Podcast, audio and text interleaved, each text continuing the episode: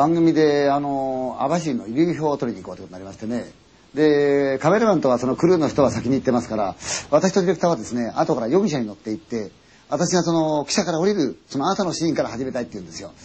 で、気になったそのディレクターと二人でもって、その、北海道の容疑者いられましてね、すごいんですよね、北の容疑者っていうのは、あの、本当にね、ピーッとシャーってカンカンカンカンカンカンカン走ってるんですよね。で、たまにカンカンカンカンカンカンカン、バータンガタンガタンガタンガタンガタン。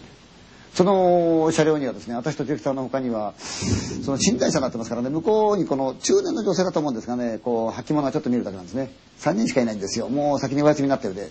でやることもないし眠くもないんで2人でもってこうちびりちびりやりながらこうお話したんですよねで窓は本当に冷え切ってくるんですよねだからパターンってあの車両のつなぎ目のところのドアがこう音がして、えー、しばらくすると我々のところをですね横若い女の子2人がこう通り過ぎてったんですね。であれ？と思ったら向こうがひょいっとこっちを見て目があったら「あ稲川さん」って言ったら「あこんばんは」って言ったんです。とディレクターの方がですね「何？君はどこ行くの?」って聞いたら「あの流氷見に行くんです」って言うんですよ「ああなんだ僕たちあれだよ。流氷ロケに行くんだよ」って言ったら「ああそうですか」なんて言ってたなディレクターが「だったら一緒に来て子供ってよかったら話してもしていかないか?」って言ったら「いいんですか?」って言ったら「いいよ」こっちも暇だしね。でその女の子2人と私ら2人ともって4人でこう話が始まったんですね。でどうのこうのやってる時にひょいっと一人の女の子が「実際稲川さん本当は私たち4人で来るはずだったんです。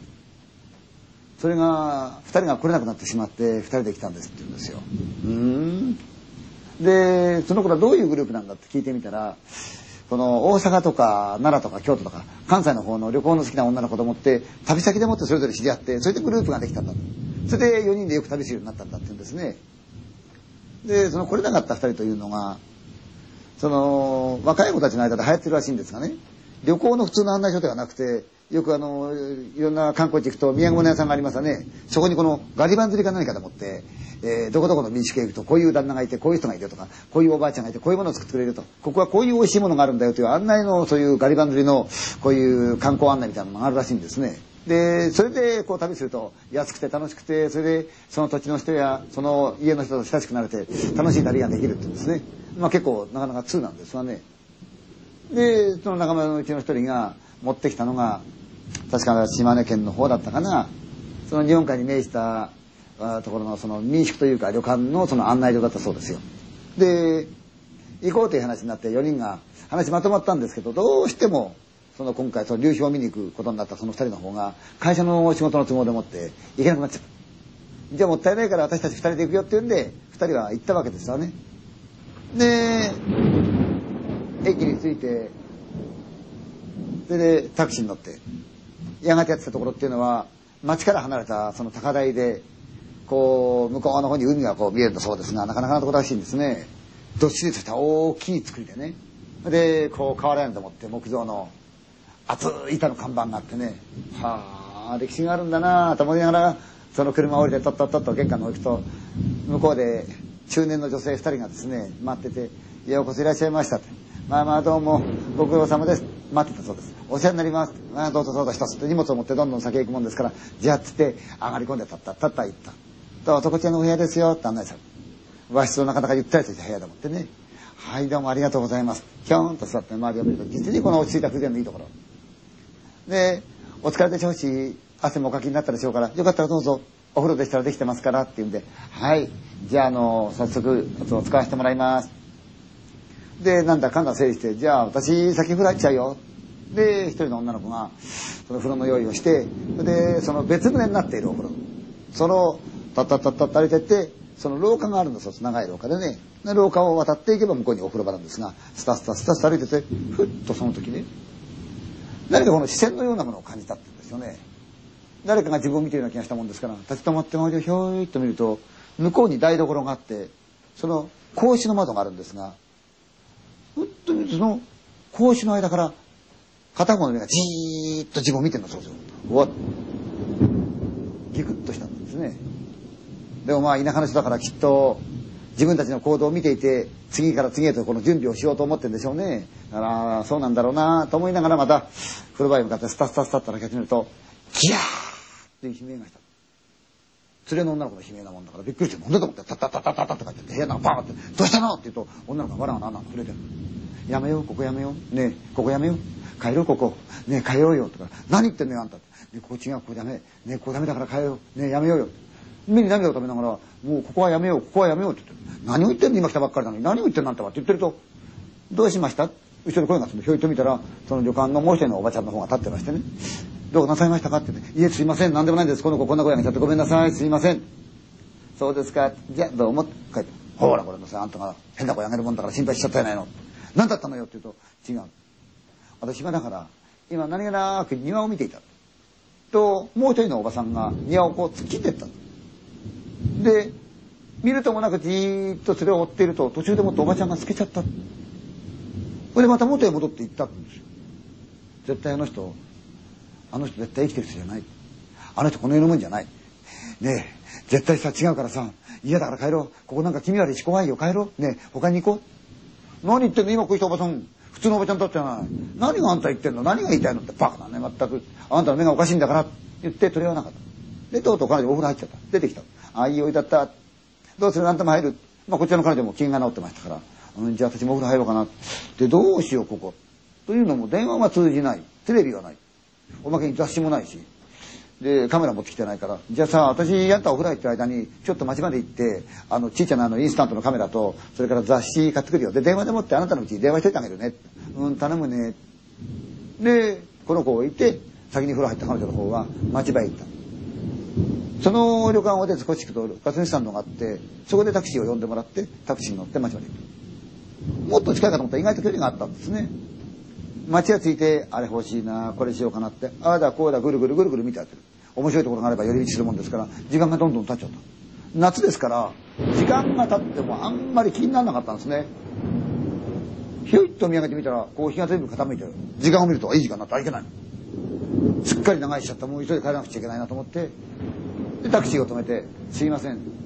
どこどこのこういう旅館お願いしますって言ったんですね。と、運転手さんが、ん？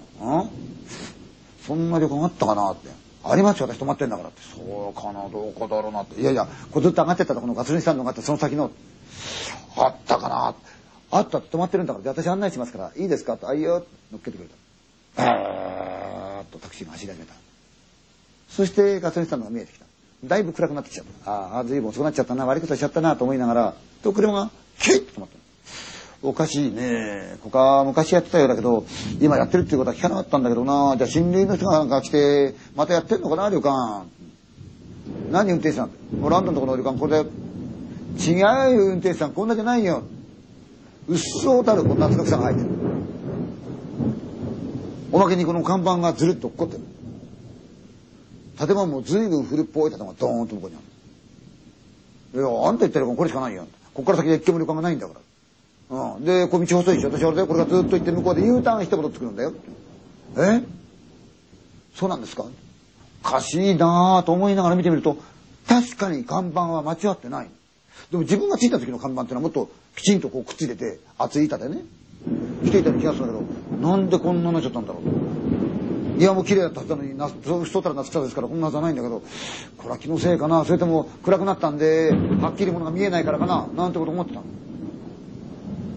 それでその草の枝を縫うようにして玄関に向かっていくと、玄関は開いてるんですが真っ暗もうそろそろ電気がついてもいい時間ない。電気がついてない。いやだ、随分暗いなこんなかと思いながら、スタスタと中入ってて、今帰ったよ。ねえ、今帰ったよ。返事がない。で、ガララって手を開けて部屋見てみると、部屋の中誰もいない。あれ？どこ行ったの？ねえ、どこにいんの？今帰ったよ。ねえ、ねえ。って言うと、お帰りなさい。ふっと人を見ると、おばさんが立ってる。あ、どうもすいません。あの、連れがいないんですけど、あ、お疲れ様でしたらね、あの、お食事であちらにいらしてます。あ、ここでご飯食べるんじゃないんですか？そうです、どうぞこちらの方へ。はい、すいません。まあ、おばちゃんに案内されてついてった。どうぞってガラガラガラって開けられると、薄暗いところに箱膳が2つポンポンと置いてあって、その片方にその友達が座ってた。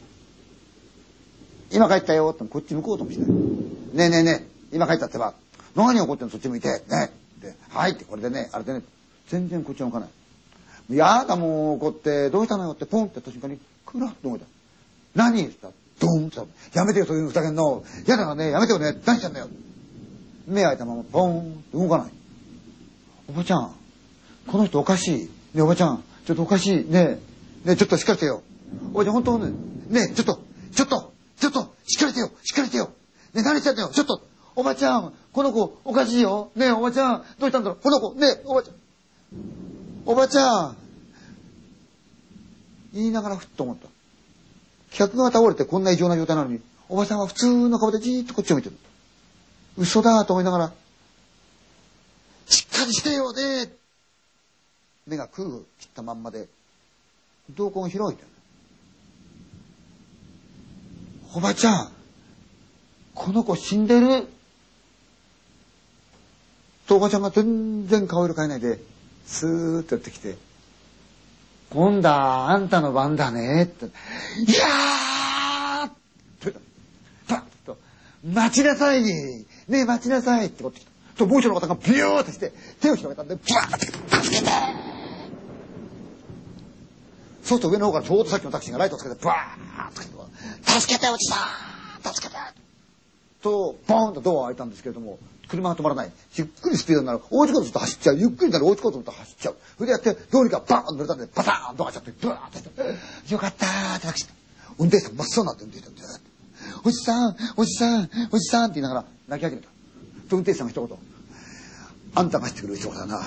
大きな人玉が二つ追ってきたの俺見えたんだよ。